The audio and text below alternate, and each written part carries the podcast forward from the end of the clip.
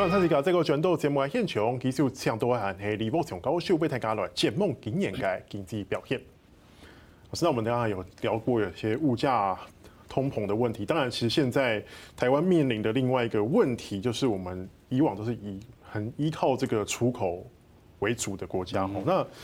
今年从应该说从去年的九月开始，其实台湾的出口就已经出现了衰退的迹象。那十一月出口是负十三点一，然后外销单现在是下滑三十趴左右。那其实连带着我们的半导体的出口，我们主力哦也是呈现下滑的。老师，你认为呃这个出出口的下滑对我们台湾经济成长来讲，会成构成一个阴影吗？另外，它有可能趋缓吗？嗯嗯。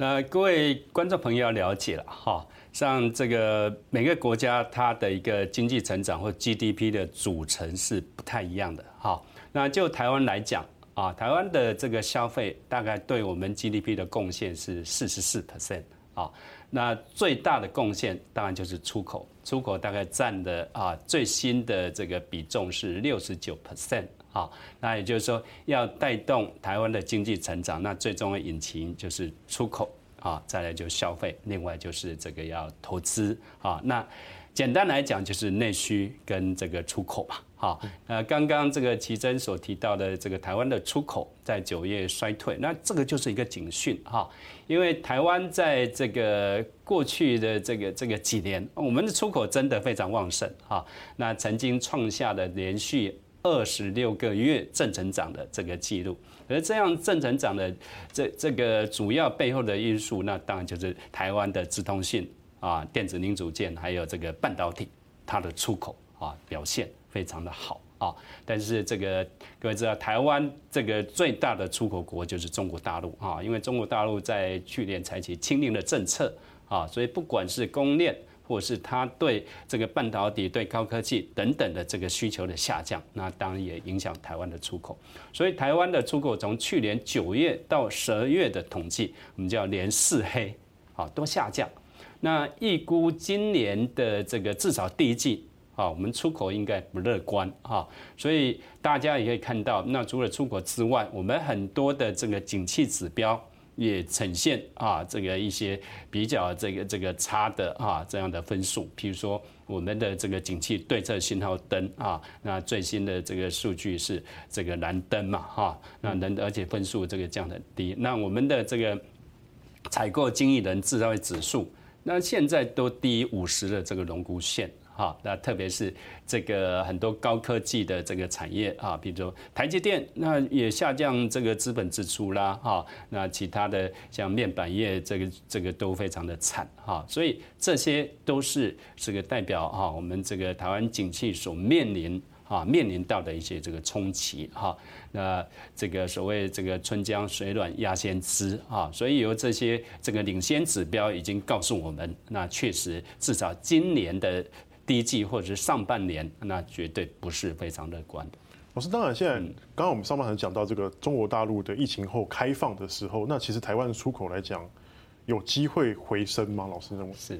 这个没有错哈。那台湾这个我们出口呢，大概有将近四成。啊，是出口到这个中国大陆哈。那中国大陆的解封，那确实对出口来讲是有正面的帮助。可是呢，这个对中国大陆出口呢，又受到所谓这个两岸关系的这个影响哈。所以这个就是所谓的这个地缘政治风险哈。所以从去年八月哈之后啊，这个美国的这个众议院的议长菲洛西啊来台湾之后。那两岸的地缘政治风险确实是升温啊，所以中国大陆啊，它也在政治上那对台湾采取了一些这个啊禁止啊，也包括农产品的啊，包括最近的酒类等等啊，那这些的一个这个禁令啊，所以这个在某种程度来看，那解封没有错，它的解封之后，它的需求增加，那或许啊。对这个一些啊高科技或原来的一些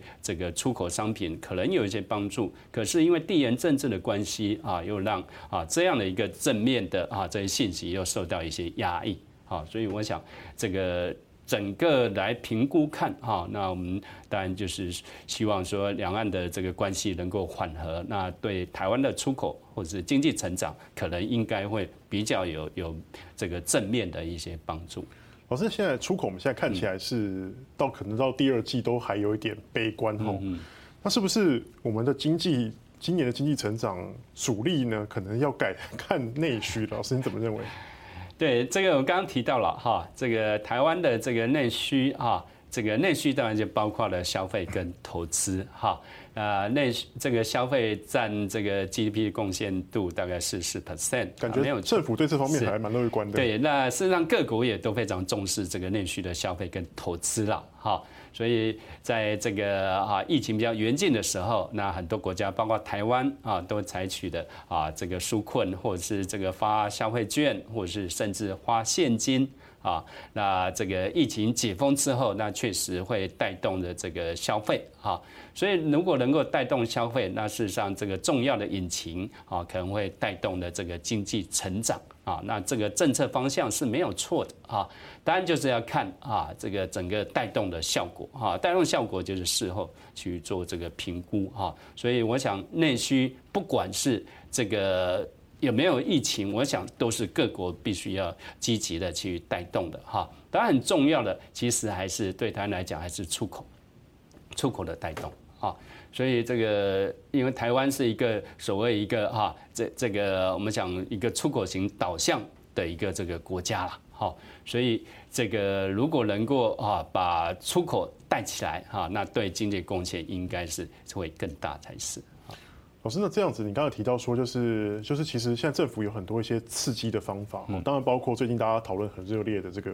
准备要还税移民这六千块的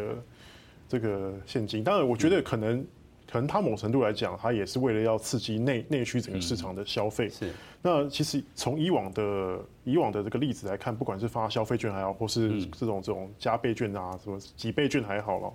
其实它好像带动的这个经济成长的成数其实蛮有限的。老师你怎么看？这次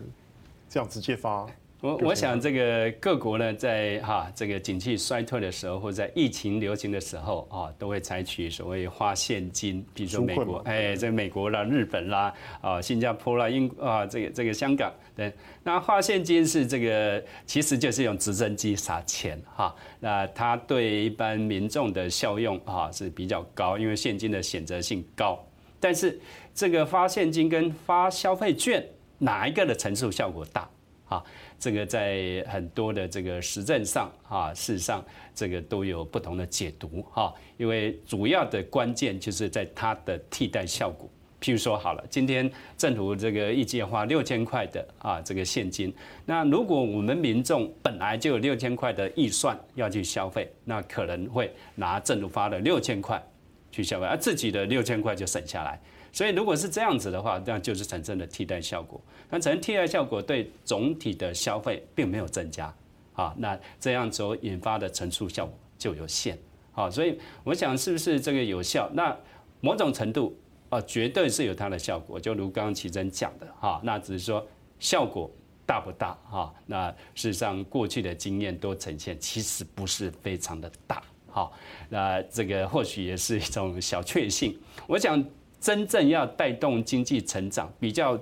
正规的啊一个政策的做法，其实还是要回归到所谓的财政政策跟货币政策啊来推动。比如说财政政策啊，那我们可能采取呃所谓这个退税啦、减费啦啊，或者一些财政的这个支持，尤其是台湾广大的这个中小企业啊，这这个的一些这个纾困啊，跟所谓这个透过货币政策。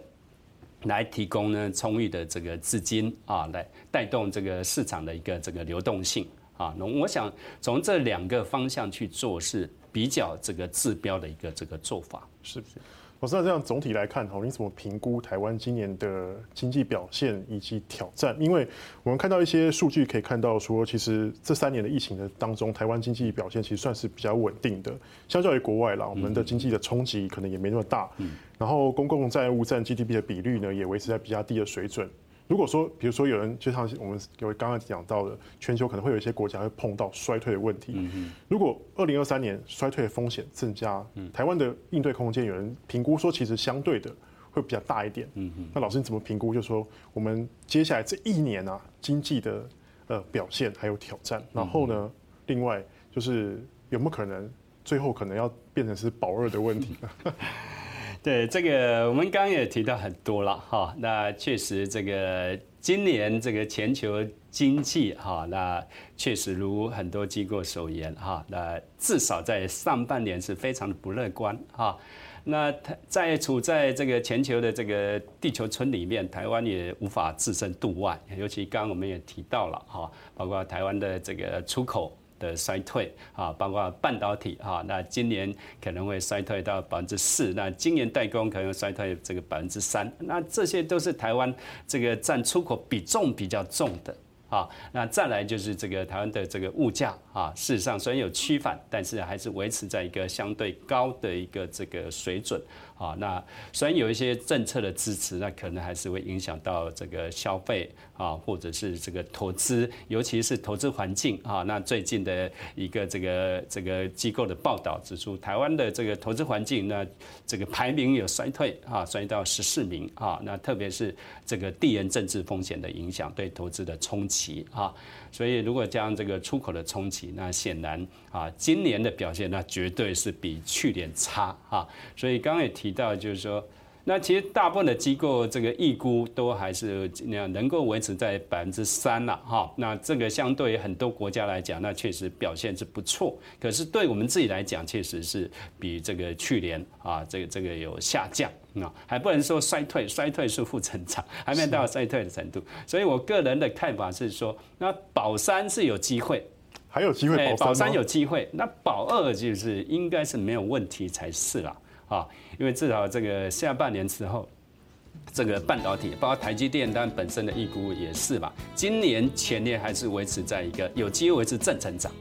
啊，那如果半导体这个高科技有机会维持一个成长，那应该对出口的帮助就很大啊。所以我对台湾的经济还是这个样，虽然这个有些的这个这个冲击，但是。